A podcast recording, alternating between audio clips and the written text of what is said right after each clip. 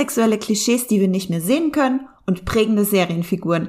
Ich rede mit Autorin Nadine Primo über bisexuelle Repräsentation und von welchen Serien ihr lieber die Finger lassen solltet.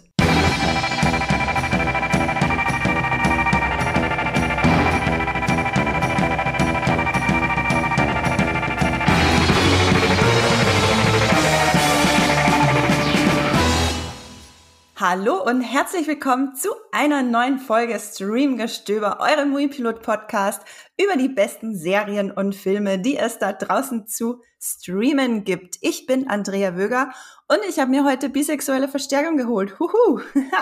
Denn für die neueste Ausgabe von unserer queeren Streamgestöber-Reihe The Queer Cut, die wir ja alle paar Wochen für euch aufnehmen, habe ich heute eine ganz wundervolle Frau zu Gast, die uns einiges über bisexuelle Repräsentation in Serien und Filmen erzählen kann. Ich begrüße die Autorin, Podcasterin und Speakerin Nadine Primo. Hallo Nadine.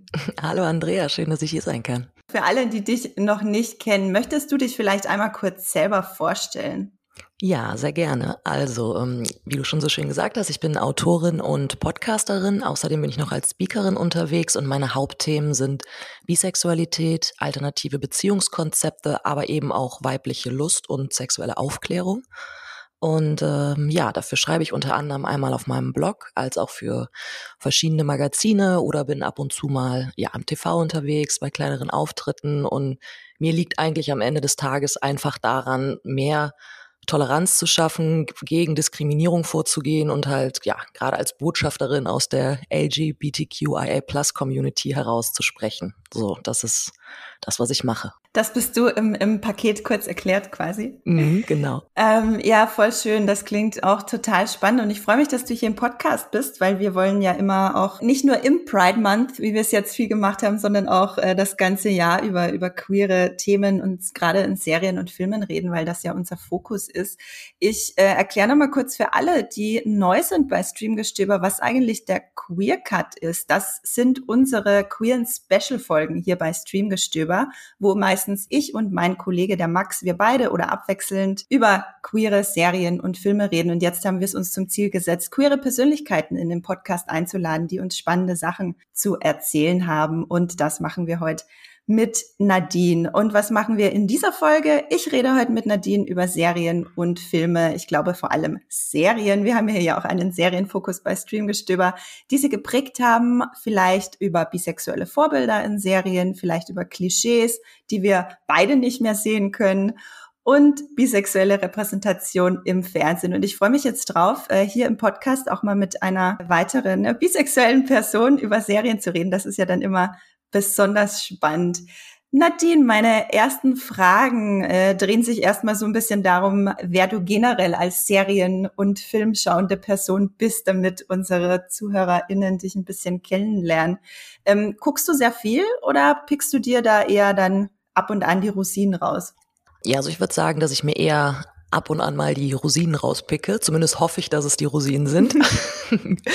Aber ja, also ich gehöre jetzt nicht zu der Fraktion Binge-Watching. Das ist mir irgendwie immer schon so ein bisschen schwer gefallen. Da fehlt mir einfach ein bisschen die Konzentration. Aber gerade jetzt im Winter, doch, da habe ich auch immer wieder gemerkt, also so ab und zu verbringe ich dann doch auch gerne mal meine Sonntage irgendwie auf der Couch und wenn ich dann irgendwie eine schöne Serie gefunden habe, wichtig ist, dass die Folgen nie so länger als 30 bis 40 Minuten sind, dann äh, doch kann ich mich da auf jeden Fall auch recht gut drin verlieren. Heißt das, dass du dann eher mehr in Richtung Comedy guckst, weil das sind dann ja eher die kürzeren Serienepisoden? Genau, also es ist schon in erster Linie eher Richtung Comedy beziehungsweise auch so Gesellschaftskritik, ein bisschen in die dramatischere Richtung. Also ich mag es halt unglaublich gerne, zum Beispiel sowas zu schauen wie, ähm, fällt mir jetzt spontan Fleabag rein. Ne? Ach, toll. So, genau, so typisch englischer Humor. Ich mag ja. diese Serie einfach unglaublich gerne. Ich mag die Darstellerin, die ist ja auch noch in ähm, Crashing, spielt sie auch noch mit. Das mhm. ist eine mhm. ähnliche Serie, ähm, wo es halt auch einfach um ja eine Generation Y, sage ich jetzt mal, die sich ein bisschen verloren hat, während sie versucht hat, sich selbst zu finden und dann ganz abstruse Konstellationen, sei es jetzt im Beziehungsleben auf freundschaftlicher Ebene oder wie auch immer im Alltag durchlebt, übersteht. Also einfach so ein bisschen ja, Außenseiter, die versuchen in der Gesellschaft ihren Platz zu finden. Das finde ich äh, total schön, dass du gerade Fleabag erwähnst. Das war nämlich tatsächlich die Serie, über die wir als allererstes hier im Podcast geredet haben, als wir den gestartet haben vor eineinhalb Jahren. Ach, wie witzig, das wusste ich nicht mal. Ja, da hat äh, Fleabag äh, gerade, glaube ich, den Emmy gewonnen für beste Comedy-Serie und da hatten mhm. wir über, über Fleabag geredet. Und ja, es ist eine ganz, ganz tolle Serie und äh, Phoebe Waller-Bridge, die Autorin, ich glaube, sie war auch Showrunnerin und natürlich Hauptdarstellerin, ist natürlich äh, also großartige Frau. Ja. Ja, wahnsinnige Persönlichkeit. Also da bin ich total bei dir äh, mhm. bei dem bei dem Geschmack. Ich habe sie auch zweimal durchgeguckt die Serie. Und du meintest ja, du guckst dann auch lieber Serien als Filme, ne? Genau, also Filme gucke ich gerne irgendwie in, in Gemeinschaft. Also wenn jemand einen ganz besonderen Filmtipp hat und sagt, boah, den musst du sehen, der ist total gigantisch, weil der hat unglaubliche Bilder oder was auch immer. So, der lohnt sich wirklich zum Beispiel auch im Kino zu gucken, auf einer riesen Leinwand, ne? Aber so an für sich, dass ich mich jetzt hinsetze und mir selber irgendwie einen Film raussuche, also mich quasi erst durch so eine Filmdatenbank wühle, also das boah, passiert so gut wie gar nicht. Nee. Ja, kenne ich aber, aber viele, die halt nicht, äh, äh, so wie ich halt hauptberuflich in dem Thema drin sind, dass mhm. es dann, dass dann der Zugang zu Serien doch leichter fällt als zu Filmen und Filme dann eher aufs Kino geschoben werden. Das finde ich immer ganz interessant. Würdest du sagen, du gehst lieber ins Kino oder bleibst du dann doch lieber auf der Couch, um die Serien zu gucken? Ja, am Ende des Tages bleibe ich doch eher auf die Couch und gucke dort die Serien, weil gut, es liegt aber vielleicht auch ein bisschen daran, so als Autorin, ich lese einfach unglaublich gerne und ich habe zum Beispiel zu sehr, sehr vielen Filmen das Buch gelesen, aber konnte mich dann nicht unbedingt überwinden, den Film zu gucken, weil ich zum Beispiel von Bekannten gehört habe, du bist dann eventuell etwas enttäuscht. Und das hat nichts damit zu tun, dass der Film zwangsläufig schlechter ist, aber wenn man das Buch gelesen hat, hat man nun mal schon eigene Erwartungen aufgebaut und die kann ein fremder Regisseur ja gar nicht direkt erfüllen. Ne? Ja, spannend. Das ist auf jeden Fall auch ein spannendes Thema. Ich glaube, da müssen wir auch mal einen Podcast äh, aufnehmen dazu über, über äh, Literaturverfilmungen. Hast du, hast du mehr als einen Streamingdienst abonniert? Das finde ich ja auch immer ganz interessant. Ähm, nein, tatsächlich nicht. Ich habe nur einen Streamingdienst und das ist wahrscheinlich auch so der bekannteste beziehungsweise größte, ja. bei dem alle gucken, ja. Ja, das finde ich auch immer total äh, spannend, wie das da so aussieht bei den Leuten. Immer, es wird ja auch irgendwann echt unglaublich teuer, mhm. ähm, wenn man, wenn sich da so ein paar Sachen ansammeln, wie bei uns für die Arbeit. Du hast vorhin schon Fleabag erwähnt. Hast du denn noch ein paar andere Beispiele für Lieblingsserien, die du richtig abfeierst, ganz egal jetzt, ob sie queeren oder nicht äh, äh queeren Inhalt das sind. Ja, auf jeden Fall. Also Modern Family finde ich großartig, ist aber ja zum Beispiel auch teilweise recht queer die Sendung, allein durch das homosexuelle Pärchen, das ja dort unter anderem mit im Mittelpunkt ja. steht. Ne? Dann äh, Sex Education, jetzt um direkt mal ein Beispiel von den neueren Serien zu nennen, bin ich auch ganz großer Fan von. Dann äh, Girls, quasi der etwas authentischere Nachfolger von Sex in the City damals. Ja. Habe ich auch sehr, sehr gerne geguckt. Dann ähm, auch eher eine aktuellere Serie, Working Moms.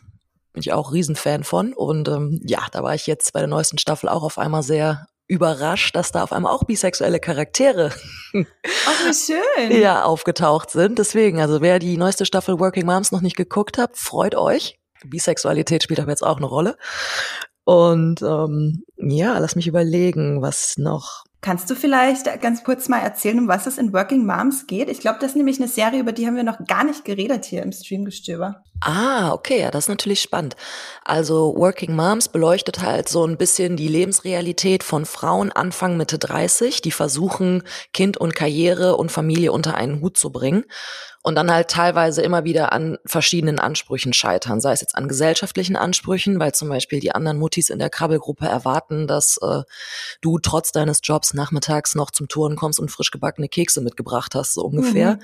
Oder an den äh, Vorstellungen deines Mannes, weil der ja eigentlich abends gerne noch die heiße Verführerin, die leidenschaftliche Geliebte zu Hause hätte und nicht die erschöpfte Mom, die halt den ganzen Tag mit den Kids zusammen war. Ne, so von daher das ist nochmal so ein ganz, ganz interessanter Einblick in so verschiedene Situationen und auf wie vielen Ebenen man eigentlich immer wieder scheitern kann und dass es daher allein mehr Konzepte geben muss als entweder äh, Kind oder Karriere und das halt auch einfach von der Gesellschaft noch gar nicht genug getan wurde, als dass man als Frau wirklich mit Kindern Karriere machen könnte. Also viele Strukturen sind ja auch noch nicht gegeben. Ne? Gibt es zum Beispiel einen Charakter, die ist, äh, die ist super ehrgeizig, sehr, sehr erfolgreich, wird aber dadurch, dass sie Kinder hat, immer wieder hinten angestellt im Job, kriegt die Beförderung nicht oder was auch immer. Ne? Also es sind wirklich lebensnahe Probleme, die dort einfach auf eine sehr humoristische Art und Weise dargestellt werden, weil die Frauen, die sind super tough, super schlagfertig und ich kann mich auch mit der einen oder anderen sehr gut identifizieren, mhm. weil da wirklich auch einfach Fragen drin vorkommen, die ich mir natürlich ausstelle, jetzt so als Frau mit Anfang 30, ne, wenn ich jetzt irgendwann ähm, ja auch Kinder kriegen wollen würde, so wie wäre das dann mit meinem äh, Job, ne, könnte ich den noch weiter ausüben, wo würde ich da Unterstützung erhalten? Und ja, also ist eine super Serie, kann ich jedem nur empfehlen und nimmt unter anderem auch die ganze äh, Startup, Hipster-Kultur etc. ein bisschen aufs Korn, aber auf eine sehr charmante Art und Weise, weil da eben auch nochmal aufgezeigt wird, dass es zum Beispiel auch schwierig ist, als mit 30er heutzutage mit mit 20ern mitzuhalten, die in einem Startup sitzen und alle schon mit einem Smartphone in der Hand geboren worden sind. Also all die Konflikte tauchen auch nochmal auf. Ne? Es ist wirklich sehr, sehr gesellschaftskritisch und sehr witzig. Das klingt äh, wirklich nach einer Serie, die ich mir angucken sollte, weil ich ja. glaube, ich hatte es dir ja, ich hatte es dir ja vorher gesagt, ich bin ja gerade im siebten Monat schwanger. Ja. Ähm, das, ich glaube, das habe ich im Podcast hier noch gar nicht erwähnt. Also alle lieben äh, Hardcore-Zuhörerinnen und Zuhörer, jetzt äh, habe ich es euch auch enthüllt. ja, Glückwunsch. Dankeschön. Und äh, ich auch als Anfang 30er ähm, frag mich, äh, stellen wir natürlich auch diese Fragen, ne? Wie, wie geht das weiter? Also hast du mich gecatcht jetzt auf jeden Fall. Ich werde mir Working Moms äh, bald als möglich spätestens im Mutterschutz äh, reinziehen. Oh, sehr schön. Ich bin auf dein Feedback gespannt. Und du hast natürlich auch ein paar richtig tolle andere Serien genannt mit Girls, Sex Education, Modern Family. Das sind ja auch teilweise gerade Girls äh, richtige Klassiker, was so den, den ungeschönten Blick auf so ein weibliches Leben angeht. Ja, es ist meiner Meinung nach das bessere Sex in the City. Oha. Ja, also oder sagen wir das authentischere definitiv, weil Sex in the City, ich habe da interessanterweise vor ein paar Monaten mal in meiner Kolumne drüber geschrieben, deswegen komme ich gerade drauf. Mhm. Also diese Serie ist halt sowas von unglaublich Klischee überladen. Ne? Und ja. ich meine, letztlich reduziert sie Frauen ja auch auf das, was sie eigentlich nach heutigen Maßstäben gar nicht mehr sein wollen, nämlich mhm. Fashion-geile Mädels, die eigentlich erst happy sind, wenn sie ihren äh, Mr. Big, ihren Traummann, wen auch immer gefunden haben. Also die wirken immer auf den ersten Blick so unglaublich unabhängig und alles. Nur letztlich scheint das ja nur Samantha gewesen zu sein und selbst die wird dann irgendwie immer als die dargestellt, die eigentlich am Ende des Tages unglücklich und alleine ist, weil sie nun mal so promiskuitiv lebt. Also das wird mhm. ja auch mhm. immer nur vorne rum krass zelebriert. Und gerade so zum Thema Bisexualität, ne, weil da in der Kolumne ging es halt darum, quasi das heutige Bild auf diese Serie ähm, ja zu transferieren und da gibt es diese eine Szene, als Carrie ihren Freundinnen erzählt, ja hier ähm, Sean und ich, wir haben gestern gesprochen und er hat mir auf einmal eröffnet, dass er bisexuell ist. Und dann geht da ein Klischee-Bashing los, ne? So, ah, oh Gott, das ist ja einfach nur äh, der die Abkürzung auf dem Weg nach Gaytown. Äh, toll, jetzt müssen wir uns auch noch mit den Männern hier um die anderen Männer streiten. Dabei wissen die doch nur nicht, was sie wollen. Also wirklich, da wird so vom Leder gezogen. Es ist sowas von intolerant wo ich mir echt gedacht habe, so krass, ne? Und im Vordergrund stehen eigentlich immer nur diese tollen Manolo Blahniks. Aber das ist ja eigentlich nicht das, was Frau aus so einer Serie mitnehmen möchte. Und das ist auch nicht die Lebensrealität von vielen. Also der, ich habe keine Freundin, die mit recht lockeren Jobs in krassen Positionen in New York im Penthouse sitzen. So, nee, das ist weder meine Lebensrealität noch die meiner Bubble. Und das sehe ich halt in Girls einfach viel mehr vertreten. Ja, super spannend. Äh, gerade was Sex in the City betrifft. Ich habe die Serie das letzte Mal vor, ich würde mal sagen, elf, zwölf Jahren gesehen und damals äh, war ich definitiv noch nicht so sensibilisiert, äh, vor allem was auch eher Bisexualität und Feminismus und Sex Positivity etc. betrifft. Mhm. Und äh, finde das super spannend, dass du das gerade sagst und es wundert mich auch gar nicht, dass äh, diese Biphobie in Sex and the City da richtig äh, richtig Anklang fand. Das klingt äh, grausam und genau nach den äh, handelsüblichen äh, Klischees tatsächlich, die man oft so hört. Ähm, ja, vielleicht verschiebe ich meinen Sex and the City Rewatch, den, ich, den ich eigentlich geplant hatte, dann nochmal, weil da kommt ja jetzt eine, ähm, die legen das ja neu, also nicht neu auf, aber hier äh, drei von den vier kommen ja zurück. Ja, genau deswegen hatte ich die Kolumne geschrieben. Die Neuauflage heißt ja And Just Like That, halt ohne Samantha. Das war auch noch mhm. ausgerechnet meine Lieblingsfigur, deswegen noch ein Grund weniger, die Neuauflage zu schauen. Und ja, da wird es halt eben darum gehen, wie dann quasi Frauen in ihren 50ern und nicht mehr in ihren 30er beziehungsweise 40ern in New York dann ihren Lebensalltag vollbringen. Aber ja, halt ein ganz anderer Fokus jetzt als damals noch. Genau, genau. Eh, wie du schon gesagt hast, es waren äh, der Fokus von den Vieren waren entweder Sex, Hochzeit und Kinder mhm. oder unbedingt den einen finden.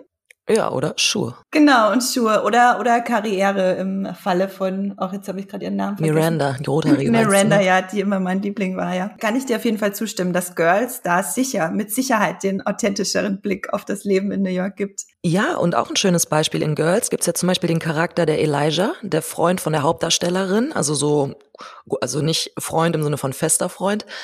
Und ähm, der entwickelt sich ja im Laufe der Serie auch immer mehr zu einem tragenderen Charakter und der zum Beispiel ist bisexuell. So. Und bei ihm findet kein Klischee-Bashing statt. So, der bringt Männer mit, der bringt Frauen mit und das ist okay. Und die haben normale Beziehungen. und von daher, allein was das angeht, fand ich die Serie schon weitaus fortschrittlicher, weil einfach dieses krasse Klischee-Bashing nicht betrieben wurde. Ja, total spannend. Ich habe Girls tatsächlich äh, nur ein paar Folgen gesehen. Ich bin da irgendwie nicht wirklich reingekommen, aber jetzt, wo du das erzählst, äh, wird's immer spannender für mich. Und das finde ich auch gerade mega interessant, weil ich habe mich ja viel informiert über bisexuelle Serien und äh, Filme oder beziehungsweise äh, bisexuelle, pansexuelle Figuren in Serien und Filmen. Und Girls kam mir da seltsamerweise nie unter, was ich gar nicht verstehen kann, wenn es da so ein tragen, wenn es da so eine tragende bisexuelle Figur gibt. Ja, weil er ist halt nicht eine der Hauptfiguren, ist quasi ein guter Freund von einer Hauptfigur und das kommt dann so immer mehr im Verlauf der Staffeln, kriegt er halt immer mehr so eine tragendere Rolle, also dass der dir auch einfach als Zuschauerin viel mehr im Gedächtnis bleibt, weil der halt einfach sehr gute Sachen sagt. Ne? Es ist so der, der so von der Seite kommt und dann irgendwie was droppt, wo alle im Raum denken, wow, okay, das war deep. ne? Und das ist halt genau das Gegenteil ähm, dazu, wie diese Figuren sonst dargestellt wurden, weil es gibt zum Beispiel viele andere Serien. Ich weiß nicht, kennst du Don't Trust the Bitch in Apartment 23? Ja, kenne ich. Genau, ne, so die ist zum Beispiel auch bisexuell, die wird durch und durch als Verruch, promiskuitiv, nicht vertrauenswürdig, einfach nur ihrem eigenen Hedonismus erlegen dargestellt aber am Ende des Tages total unglücklich mit Alkohol- und Drogenproblem. Und das ist halt genau das, was bisexuelle Charaktere sehr, sehr oft, gerade in den 90ern, auch noch in den 2000ern, in Serien zugeschrieben bekommen haben. Weil dadurch, dass man sie weder in hetero noch homosexuell einordnen konnte, haben sie halt dann diese Rolle gekriegt, die so nicht greifbar war. Aber dementsprechend auch nicht ernst zu nehmen. Und ähm, ja, das finde ich schon irgendwie sehr, sehr bezeichnend, weil wenn man das jetzt mal so aufs reale Leben transferiert, kann es auch sagen, wenn ich da jetzt zu weit aushole, aber das ist mir irgendwie wichtig, das einfach mal so anzumerken. Es ist nämlich tatsächlich erwiesen, da gab es, es ist schon ein bisschen länger her tatsächlich, 2011, aber die Zahlen haben sich nicht groß geändert, gab es einen riesen Report über die ähm, Sichtbarkeit äh, von Bisexuellen und allgemein die Rezeption von Bisexualität in der Gesellschaft. Und da ist rausgekommen in den Statistiken, dass bisexuelle Menschen im Verhältnis öfters an Depressionen oder ja sogar Suizidleiden erkranken, ne, wirklich ja im Endeffekt Todessehnsucht verspüren oder Drogenmissbrauch, Alkoholkonsum etc. in dieser Gruppe einfach mit am höchsten ist, ja durch diese ganzen anhaltenden Klischees und dieses nicht ernst genommen werden, nicht genau wissen, wo man eigentlich hingehört, ne? Und von daher wird im Endeffekt in den Serien mit etwas gespielt, was im Alltag tatsächlich präsent ist. Und das finde ich halt so ein bisschen traurig. Also die werden dann dargestellt wie die feierwüstigen, promiskuitiven, sonst was. Und im echten Leben, ja, sind es leider auch oft die Menschen, die Alkohol- und Drogenprobleme haben, weil also weißt du, wie ich das meine? Ja, das ist so ein bisschen voll. dieses, ja, es wird mit dem Leid gespielt. Ja, mit dem äh, realen Leid total, das dann in den Serien auch oft eben nicht äh, ernst genommen wird oder ein äh, Comic Relief ist auch oft. Wir sind jetzt ja schon wirklich ganz, ganz äh, tief drin in den Klischees. Vielleicht bleiben wir da einfach jetzt eine Weile und dann reden wir einfach mal, dann äh, schmeiße ich hier einfach mein Konzept ein bisschen um und wir reden einfach ein bisschen über die Springen von deinen Lieblingsserien zu den Klischees, die wir nicht abhaben können. Ähm, ist auf jeden Fall ein extrem spannendes Thema, weil das äh, äh, bisexuellen Klischee, das ich auch am häufigsten wahrnehme in Serien und Filmen, ist die Promiskuitivität mhm. und ähm, diese, diese Hypersexualität von äh, von bisexuellen Frauen und Männern. Das ist ein Klischee, das, das beide Seiten betrifft. Ähm, eine Serie, die mir da einfällt, ist zum Beispiel Lucifer. Ich weiß nicht, ob du die kennst. Das ist eine, mhm. Fan eine Fantasy-Serie. Der Teufel ist bisexuell und seine beste Freundin, die Dämonin, ist auch bisexuell. Und das sind eben so die zwei bi- beziehungsweise pansexuellen Figuren, ähm, die total hypersexualisiert dargestellt werden. Sie trägt gern eine krasse Lederkluft. Sieht auch wirklich gut aus in dieser ja, Lederkluft. Ich wollte gerade sagen, ich kenne die Serie tatsächlich und die sind auch beide unfassbar scharf. Muss man anmerken. Ja. Das ist einfach nur ein Fakt, über den wir hier reden. Und ähm, aber das äh, schreibt sich die Serie halt auch so ein bisschen auf die Fahne. Wir haben diese zwei super heißen, äh, von allen Männern und allen Frauen begehrten äh, Hauptfiguren oder eine Haupt- und eine Nebenfigur. Und ich glaube, man sieht nur einmal eine kurze Andeutung, äh, dass er auch mit einem Mann geschlafen hat, irgendwann ganz am Anfang, weil da so ein nackter Dude in seinem Bett liegt. Aber ansonsten ist das äh, der Fokus ja auch eine heterosexuelle Liebesgeschichte. Und ähm, das ist auch so äh, so ein Klischee, dass ich, das mir immer mal wieder auffällt, dass quasi äh, einerseits die Hypersexualität von bisexuellen Figuren und andererseits, dass sie aber meist nur angedeutet wird und dann die heterosexuelle Liebesgeschichte trotzdem im äh, Vordergrund steht.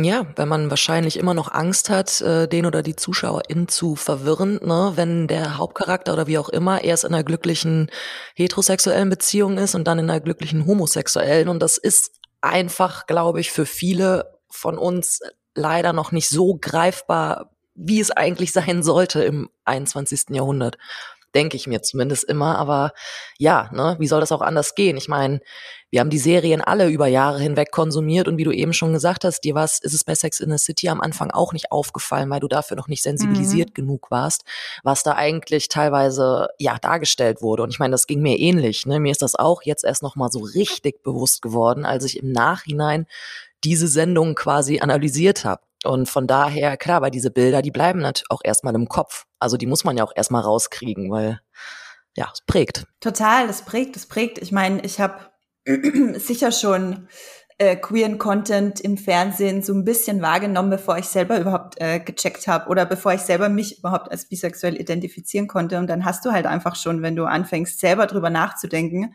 diese ganzen äh, Bilder im Kopf. Und das macht natürlich was mit einem, eben im Hinblick auf das, was du vorhin meintest, dass das halt viele, viele Leute aus der bisexuellen Community eben betrifft, dass sie nicht äh, ihre Zugehörigkeit einfach nicht wirklich, ja, nicht wirklich herausfinden können, weil einfach sowohl halt von heterosexuellen als auch von leider homosexuellen Menschen oft die Klischees dann kommen. Würde mich interessieren, ob du das auch so wahrgenommen hast. Bei Frauen ist es meistens dieses nicht ernst genommen werden, ist nur eine Phase, ausprobieren und danach wird sie schon Mann finden quasi. Und bei Männern, also mein Freund ist auch bisexuell und da kriege ich halt so dann die die andere Seite der, der dieser negativen Medaille mit quasi. Äh, bei ihm ist es meistens so, ach nee, äh, ist ja, ist ja eh schwul. So, also will sich's nur nicht eingestehen. Das ist dann so genau andersrum gefühlt. Ähm, hast du das auch so erlebt? Ja, doch. Also das kann man auf jeden Fall so runterbrechen, dass Männer, bisexuelle Männer sich ziemlich oft direkt mit dem, ja, mit dem Vorurteil quasi rumschlagen müssen, sie seien ja eigentlich nur versteckt homosexuell. Ne? Also definitiv. Bei Frauen, ja, dass es quasi eine Phase ist, gebe ich dir auch recht. Aber es kommt auch immer noch mal drauf an, so von wem das Feedback kommt. Ne? Also zum Beispiel hm, als bisexuelle Frau habe ich zum Beispiel schlechte Karten bis jetzt oft in der lesbischen Community gehabt, ne? Weil hm ja, da halt auch einfach oft, ja, wobei ich meine, das kommt eigentlich im Endeffekt auch selber raus, was du gerade gesagt hast. Sie hatten im Endeffekt Angst, dass es für mich nur eine Phase ist und dass ich sie letztlich für einen Mann sitzen lasse.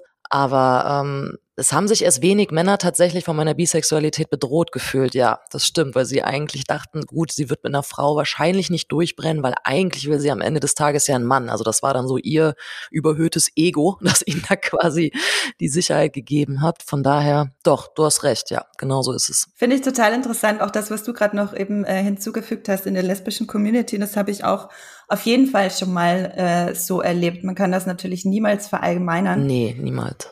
Es äh, ist aber ein Klischee, das ich zum Beispiel das erste Mal in der Serie The L-Word gesehen habe. Hast du das zufällig mal geguckt? Ja, da habe ich ein paar Folgen von geschaut, aber da habe ich zum Beispiel nicht so einen hundertprozentigen Zugang gekriegt. Aber die habe ja. ich hier auch stehen als Beispiel. genau. Ist auch ganz interessant, aber da hat man eher so das Gefühl, da wird dann das Klischee-Bashing halt von der lesbischen Community aus betrieben. Genau, genau. Es gibt äh, tatsächlich hauptsächlich nur eine lesbische Community und sonst nichts in dieser Serie. das macht sie einerseits äh, auch so großartig, ähm, andererseits auch, ähm, genau, äh, es äh, wird dann vieles auch einfach verallgemeinert auf die lesbische Community. Und es ist definitiv, die Serie ist auf jeden Fall ein Guilty Pleasure. Sie hat auch vieles nicht richtig gemacht, aber sie war die erste große lesbische Mainstream-Serie, die es gab, tatsächlich dann Mitte der Nullerjahre. Und da gibt's einen Charakter, den ich halt extrem liebe. Das ist die Alice, einer der Hauptcharaktere, und sie ist bisexuell. Und sie sieht sich halt quasi von allen Seiten dem Klischee ausgesetzt, dass sie sich nicht entscheiden kann. Mhm. Und ähm, das fand ich krass, als ich die Serie mit Anfang 20 zum ersten Mal gesehen habe und zum ersten Mal halt äh, mir mir klar wurde, ach ja krass, hm, das habe ich auch erlebt, aber irgendwie habe ich das schon so internalisiert, dass ich selber schon dachte, ich kann mich auch nicht entscheiden. Ich müsste mich eigentlich entscheiden und habe dann anhand dieser Serie mich so ein bisschen abgearbeitet daran, dass ähm, ich mich eben nicht entscheiden muss, sondern äh, es auch andere gibt, die genau mit dem äh, nicht entscheiden können müssen, strugglen. Genau, aber du meintest, du hattest keinen Zugang zur Serie gefunden. Nee, das ist tatsächlich aber auch schon länger her, dass ich da mal reingeschaut mhm. habe. Von daher, jetzt gerade haben mich deine Worte doch überzeugt, dass ich vielleicht noch mal reingucken werde. Vielleicht habe ich einfach eine blöde Folge erwischt, wer weiß. Ist ja manchmal so, ging dir bei Girls ja scheinbar ähnlich. Aber ja. ja, das hat auf jeden Fall doch noch mal mein Interesse geweckt, genauer reinzuschauen. Aber hier, ne, apropos, was mir gerade eingefallen ist, queere Figuren. Da ist auch Sex Education, weil du hast ja gerade hier die Alice erwähnt von The L-Word. Ähm, bei Sex Education der Eric. Ne? Oh ja. ja, mhm. zum Beispiel auch super Beispiel, ne? der ja eigentlich am Anfang eher so ein bisschen im Hintergrund steht. Der ist halt der Freund des Hauptdarstellers, ne? Ja. Und auch im Verlaufe der Staffeln rückt er halt auch immer weiter in den Vordergrund, weil er ja eigentlich der ist, der in einer Tour die krassen Konflikte austrägt, ne? So einmal das Outing vor seinen Eltern, dann wie sein Vater mit seiner femininen Seite umgeht, ne, und seinem Interesse daran, halt in Frauenkleidern rumzulaufen. Und von daher man kriegt ja auch immer mehr, also man entwickelt ja als Zuschauerin einfach immer mehr Mitgefühl mit diesem Charakter eigentlich, ne, weil klar, der Hauptcharakter, mir fällt jetzt gerade sein Name nicht ein. Wie hieß er nochmal? Wie hieß er nochmal? Das ist aber immer das Problem mit den Hauptcharakteren. Mir fällt nur, nur der Schauspieler ein, Asia Butterfield, äh, sein Charakter tatsächlich auch nicht. Unsere ZuhörerInnen wissen aber eh, von wem du redest. Insofern alles gut. Perfekt, aber ich meine, sein Problem ist ja eigentlich nur das Problem, so ja gut, seine Mutter redet viel über Sex, er hat noch nicht so viel Sex, er lebt mit ihr zusammen, ihm fehlt ein bisschen die männliche Bezugsperson und er muss sich da so seinen Weg bahnen. Das ist aber, glaube ich, was wo sich sehr, sehr viele mit identifizieren können. Das ist halt nicht ganz so ein krasser Konflikt wie halt der, den zum Beispiel Eric austrägt. Weil mhm. das ist einfach ein Konflikt, der, glaube ich, heutzutage vielen Jugendlichen und so also viel näher an deren Lebensrealität ist. Ne? Ich bin zum Beispiel unter anderem noch auf TikTok unterwegs und mache da recht viel über sexuelle Aufklärung.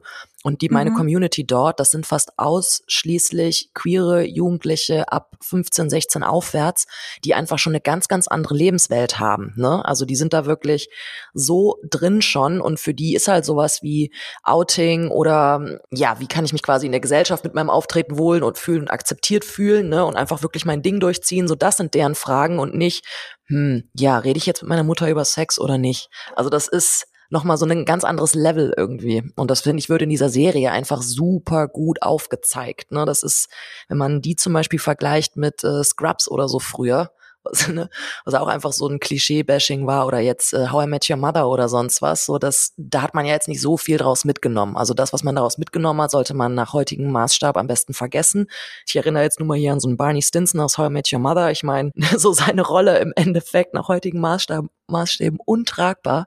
Und sowas wie Sex Education ist da eben einfach nochmal viel, viel authentischer und viel näher an allem, was gerade so passiert. Finde ich auch einen total äh, wichtigen Punkt, immer mal wieder darauf hinzuweisen, dass auch wenn man irgendwelche Lieblingsserien von früher hat, es ist okay zu sagen, diese Serie ist meine Lieblingsserie, die hat mich geprägt, aber trotzdem immer aus heutiger Sicht auch mal mit einem kritischen Auge drauf zu schauen. Ja. Wir hatten, wir hatten auch einen Scrubs und einen Hall mit Your Mother Podcast und äh, da sind wir auch, da bin ich mit äh, meinem Kollegen Hendrik auch bei beiden Podcasts sehr, sehr stark äh, zu der äh, Meinung gelangt. Jetzt, wo wir es nach, keine Ahnung, zehn Jahren nochmal geguckt haben, äh, konnten wir teilweise echt nicht hinschauen und uns ja. ist fast übel geworden bei dem krassen Sexismus, der da vor allem vorherrscht, aber auch aber auch Rassismus, gerade bei Scrubs. Die, also da werden eigentlich alle Ismen abgedeckt. Mhm.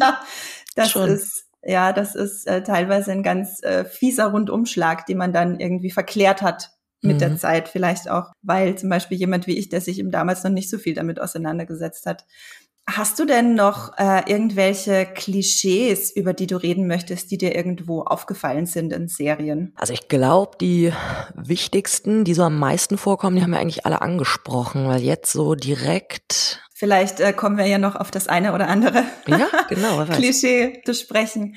Ähm, lass uns doch mal drüber reden. Jetzt wollte ich sagen, lass uns doch mal über deine Kindheit reden, aber das äh, klang jetzt ein bisschen, nee. als würdest du hier auf, auf, der Couch liegen. Das wird lang. Meine äh, Therapeutin Andrea. Ähm, hm. Nee, äh, was ich eigentlich fragen wollte, ist, ob du, als du aufgewachsen bist, Kindheit oder Jugend, äh, wenn du dich da zurückerinnerst an deinen Serien- und Filmkonsum, ob da irgendwas Bestimmtes bei dir hängen geblieben ist an queeren Figuren, äh, was dich geprägt hat. Also als Kind der 90er hm. muss ich tatsächlich sagen, queere Figuren, da müsste ich mich jetzt noch mal so rückblickend informieren, ob die irgendwie queer waren, weil ich habe die damals auf jeden Fall nicht so wahrgenommen. Wenn ich jetzt wirklich an Kindheit denke, dann waren da ja. meine Serienvorbilder ich habe Heidi geliebt, Ariel geliebt, oh. Pocahontas, ne, Esmeralda, Mulan, so alles diese Disney-Figuren, die halt für Rebellion standen. So die Mädchen, ja. die eigentlich Jungs sein wollten. Und das ist jetzt alles ganz gender-klischee-mäßig gesprochen, mhm. ne? Also so das, was Disney damals vermittelt hat, was Mädchen- und Jungskram ist, sozusagen. Ja. Ähm, Genau, und das waren halt immer so die Figuren. Ne? Oder mein Vater hat mich auch, als ich klein war, hat er mich mal Pocahontas oder Heidi genannt, weil der meinte, das waren so meine Idole. Ne? Ich wollte immer sein wie die. So draußen rumlaufen und laut sein und wild und frech und ja, von daher, das waren immer so meine Idole. Das sind so die Filme oder auch Serien, die mir irgendwie ja, die ganz krass hängen geblieben sind. Und ansonsten, wenn ich jetzt so denke, als ich irgendwie so zehn, elf war, das kann nicht so prägnant gewesen sein. Ich weiß, dass ich mit meinen Cousins früher viel Goofy und Max geguckt habe. Das fand ich immer witzig. Ja, sowas. Goofy und Max, die zwei bisexuellen Ikonen, ganz klar.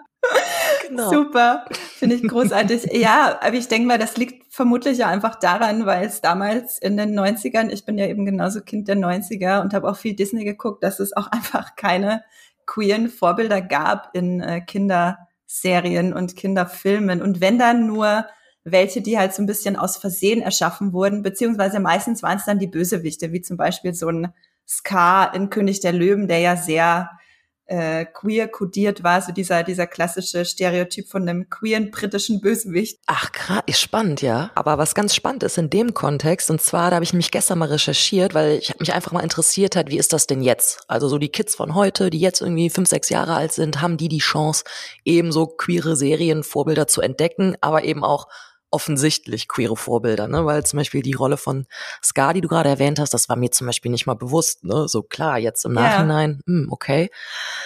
Und zwar gibt es eine neue Disney-Serie seit 2020, die heißt Willkommen im Haus der Eulen. Ne? Mhm. Der Hauptcharakter, die Luz Noceda oder wie sie heißt, die ist bisexuell. Und das fand ich super spannend, weil Disney hat eigentlich ganz klar gesagt, dass sie auf dem Disney Channel explizit keine queeren Figuren möchten, was ich schon mal ein sehr krasses Statement finde. Und ähm, die äh, Autorin der Serie, die Dana Terrace, die selbst bisexuell ist, die hat das aber durchgesetzt, ist hartnäckig geblieben, meint halt, nein, ihre Serie wird mit diesem queeren Vorbild erschaffen. Mhm. Und jetzt gibt es halt dieses, ja, queere Serienvorbild und das finde ich toll. Ich weiß nicht, hast du die Serie vielleicht zufällig mal gesehen? Ja, zufällig habe ich äh, mir auch schon die erste Staffel angeguckt, weil ich zufällig gelesen habe, dass da äh, eine Kinderserie gibt mit einer, mit einem äh, bisexuellen Hauptcharakter und da bin ich sowieso sofort dabei. Ich gucke auch extrem viel äh, Kinder oder extrem viel Animationsserien, die speziell auf Kinder ausgelegt sind, aber auch sich total gut für Erwachsene eignen, wie äh, alle, alle Streamgestöber-ZuhörerInnen wissen, was ich für ein großer Steven Universe-Fan bin. Das war auch so ein absoluter Vorreiter, was queere Repräsentation in Kinderserien betrifft. Und ähm, Haus der Eulen fand ich ja auch äh, wirklich fantastisch und zuckersüß und auch so cool. Also mhm. hat mich hat mich wirklich beeindruckt. Ja, da habe ich halt auch gedacht, toll. Also geil, dass endlich auch Kinder quasi schon diesen Zugang dazu eröffnet kriegen und dass es einfach ja anfängt ein bisschen normaler zu werden. Also ich finde die auf jeden Fall auch sehr sehr viel wert. Ja, total. Gerade ähm, wir hatten tatsächlich auch mal, der, mein Kollege Max und ich, wir hatten auch eine Queer-Cut-Folge aufgenommen hier im Streamgestöber, wo es um wo es darum ging, dass wir mehr queere Repräsentation in Kinderserien verlangen, weil da mhm. fängt es natürlich an mit der mit der Sozialisierung der Kinder. Ähm, so wie ich damals, die sehr viel vom Fernseher saß und alles aufgesogen hat. Und das gab es damals natürlich nicht. Und äh, ich, mir kommen dann auch immer fast ein bisschen Tränen in den Augen, wenn ich heute Kinderserien gucke, wo das stattfindet, mhm. weil ich mir denke, wie schön, dass äh, Kinder, dass Kindern das als Normalität repräsentiert wird. Natürlich gerade, wenn ich eben, wenn es um bisexuelle Repräsentation geht. Ja, du sagst es. Und so kommt dann auch sowas zustande, wie zum Beispiel vor drei Wochen. Der zehnjährige Sohn meiner besten Freundin kommt zu mir und sagt, hey Nadine, ich habe mal eine Frage an dich du äh, hast doch Männer und Frauen lieb, habe ich das richtig verstanden? Das ist doch ein Gefühl und keine Entscheidung, ne? Oh Boah, Gott, ist habe ich den oh. angeguckt, ich bin fast gestorben, mein Herz ist geschmolzen. Ich dachte mir nur so, ey, du mit deinen zehn Jahren hast mehr verstanden als manchen 50-Jähriger, der hier in Entscheiderposition sitzt und einfach nur, ja, wirklich Mist verursachen kann. Und du kleines Wesen mit deinen zehn Jahren hast einfach schon ja, so ein geiles Denken und von daher mehr davon. Weil dann wird es auch später gar nicht mehr dieses Problem geben, wie zum Beispiel, oder diese Herausforderung, Wording ist wichtig, dass äh, wir beide jetzt quasi hier sitzen und darüber reden müssen, was für Klischees in den Serien abgearbeitet werden und wo wir uns missverstanden und falsch repräsentiert fühlen in unserer mhm. sexuellen Orientierung. Ne? Weil wenn es diese ja, Sachen gar nicht mehr gibt, dann werden auch diese Fragen nicht mehr gestellt. Das finde ich. Äh, ich bin immer noch total perplex von diesem, von diesem Wording von deinem, äh, von dem, von dem kleinen jungen Mann, ähm, dass es ein Gefühl und keine Entscheidung ist. Und ich meine, das ist ja letztlich immer einfach der springende Punkt. Ja, ich habe auch äh, dann äh, gucke mit meiner Nichte und meinem Neffen, die sind jetzt äh, beide im Grundschulalter, gucke ich auch immer total gerne Kinderserien, wo ich weiß, da gibt's coole queere Figuren drin, mhm. ähm, einfach um ganz bewusst denen halt, ohne dass ich jetzt mich äh, für ein Aufklärungsgespräch hinsetze mit den beiden, dass sie halt einfach ganz bewusst äh, so ein bisschen was äh, mitnehmen davon. Ja, das ist auch wichtig allgemein, dass man Kinder meiner Meinung nach nicht alleine vor den Fernseher setzt, sondern auch mit ihnen über die Inhalte spricht, ne? weil so können sich zum Beispiel eventuelle Probleme auch gar nicht erst manifestieren, ne? weil zum Beispiel die wiederum eine andere Tochter von einer Freundin von mir, die kam dann an und sagte, hey Nadine, stimmt das, dass äh, lesbische Frauen immer kurze Haare haben? Und dann meinte ich so, hä, wie kommst du denn darauf? Ja, weil die Serie, die ich gucke, in der haben alle Frauen, die Frauen lieb haben, kurze Haare. Und deswegen, wenn sie nicht gefragt hätte, wäre das schon bei ihr im Kopf manifestiert gewesen, okay, wenn ich auf Frauen stehe, muss ich mir die Haare abschneiden. Oder wenn ich mir die Haare abschneide, dann stehe ich wahrscheinlich auf Frauen. Genau, oder so. Deswegen ist es so verrückt. Wir checken manchmal gar nicht, was wir einfach alles anrichten können mit so dämlich versteckten Botschaften. Ja, tatsächlich. Jedes Mal, wenn man sich in irgendein Klischee reinfallen lässt, das irgendwie verstärkt und dann auch noch äh, Kindern überstülpt, dann kommt sowas dabei raus. Das ist schon wirklich, das ist absolut faszinierend. Aber wir sind ja jetzt schon schön hier angelangt an der, bei der positiven Note zum Schluss, die ich mir hier notiert habe, quasi was wir uns äh, für die Zukunft wünschen. Also vielleicht vorher noch, bevor wir zum Schluss kommen, hast du noch irgendwas auf deinem Notizzettel, was du gerne loswerden würdest über, über bisexuelle Repräsentation oder über deine Lieblingsserien? Nee, also so generell gesagt als positive Note halt ist, dass man auf jeden Fall erkennt, dass es immer besser wird und immer mehr Charaktere auftauchen, die gerade die Community, und damit meine ich jetzt die LGBTQIA Plus Community, also wirklich alle vertreten. Und äh, an die lieben Zuhörerinnen und Zuhörer, wenn ihr euch fragt, ja, wo kann ich das denn jetzt alles streamen? Ich werde euch natürlich wie immer alle Serien, über die wir ein bisschen eingängiger geredet haben, die werde ich euch in den Shownotes äh, verlinken beziehungsweise in die Shownotes legen und dazu schreiben, wo ihr sie gerade aktuell streamen könnt, damit ihr da äh, ja direkt loslegen könnt zu Hause, zu Hause auf der Couch und ein bisschen euch ein bisschen mehr ein, eingucken könnt in äh, bisexuelle Repräsentation im äh, Fernsehen. Genau. Ja, positive Note zum Schluss. Das fand ich eigentlich gerade ganz schön. Ähm, umso mehr ich mich beschäftige mit dem Thema, eben gerade Kinderserien, sehe ich auch immer wieder, wie schön das ist und wie viele es mittlerweile auch gibt. Also es gibt mittlerweile ja schon eine richtige Bandbreite an Kinder und äh, jüngere und ältere Kinder mit, mit äh, queerer Repräsentation. Und äh, finde ich schön, dass äh, du das auch so wahrnimmst. Hat ja wirklich erst im letzten Jahrzehnt angefangen, sich so ein bisschen im Positiven zu wandeln mhm. mit äh, positiver Repräsentation. Ich glaube, zusammenfassend kann man sagen, in den Nullerjahren hat es überhaupt angefangen mit der Repräsentation und in den Zehnerjahren hat es angefangen mit der positiven Repräsentation, die dann langsam auch gegen die Klischees geschlossen hat. Und jetzt sind wir ja noch mal so ein bisschen äh, zu dem haben wir noch ein bisschen den Bogen geschlossen, dass äh, es nun auch Kinderserien erreicht hat und da wirklich einiges Tolles dabei rumkommt wie der äh, kleine. Der Sohn von meiner besten Freundin, ja, genau. Der Sohn deiner besten Freundin, der das gesagt hat, ja, das finde mhm. ich äh, wundervoll. Ein Gefühl und keine Entscheidung, das können wir doch am Ende so stehen lassen. Ja, genau, das ist doch ein schöner Schlusssatz. Großartig. Dann äh, sage ich erstmal Danke an unsere Zuhörerinnen und Zuhörer. Ihr wisst, ohne euch wäre Streamgestöber natürlich nicht möglich. Ganz toll, dass ihr auch zu dieser Queercut-Folge eingeschaltet habt, äh, sie gestreamt, gedownloadet habt. Und danke, danke, danke fürs Zuhören. Nadine, ein riesiges, riesiges Dankeschön an dich. Es war fabelhaft, diese Folge aufzunehmen. Ich danke dir für den schönen Austausch. Es hat echt Spaß gemacht. Ja, ich fand das auch wirklich schön, äh, mit einer bisexuellen Person mal zu quatschen, wie sie Serien und Filme wahrnimmt. Das, äh, da habe ich dann natürlich immer ganz viel Freude dran, wenn man dann natürlich auch draufkommt, äh, dass man so mit denselben Sachen hadert und auch dieselben Sachen teilweise gut findet. Ich habe auch, äh, ich war auch ein sehr großer Pocahontas und Heidi-Fan übrigens. Ah, ja, das verstehe ich, Mensch. ja, der lässt sich doch ein Muster erkennen. Mhm. Ja, liebe Zuhörerinnen und Zuhörer, wenn ihr uns unterstützen wollt, wenn ihr Streamgestöber toll findet und findet, wir sollten weiterhin Podcasts machen, wie den heutigen wundervollen Podcast mit Nadine Primo, dann abonniert uns doch und vergesst nicht, dass ihr diese kleine äh, Benachrichtigung einschaltet, damit äh, ihr immer neue Folgen bekommt. Genau, ihr findet uns bei Spotify, Apple Podcast, Podcast Addict etc. etc. Ihr wisst sicher am besten, selbst, wie eure Podcast-App heißt. Und schickt uns gerne Feedback an podcast.moviepilot.de. Kritik, Verbesserungswünsche und Sprachnachrichten. Ihr wisst, es sind auch Sprachnachrichten willkommen. Und folgt uns gern auf Twitter. Unser Handle heißt Streamgestöber. Das Ö natürlich als OE. Und äh, Nadine, äh, sag du doch noch mal, wo kann man dich denn überall finden oder wo sollte man dich denn nachschlagen, wenn man jetzt mehr über dich erfahren möchte? Ja, also das ist auf verschiedenen Wegen möglich. Wenn ihr mehr von mir hören wollt, dann könnt ihr zum Beispiel bei ice.de, das ist der äh, ja recht namhafte Sextoy-Hersteller hier in Deutschland, der hat einen Podcast und zwar ist der Intim, den mache ich zusammen mit dem lieben Ben. Der erscheint jeden Freitag, der ist auch auf Spotify und allen anderen Kanälen zu hören. Und ansonsten könnt ihr mich noch einmal im Monat im Beziehungsweise Magazin lesen. Da habe ich meine Kolumne. Und ansonsten, das ist wahrscheinlich am einfachsten, könnt ihr einfach auf meinem Blog schauen, www.nadine-primo.com.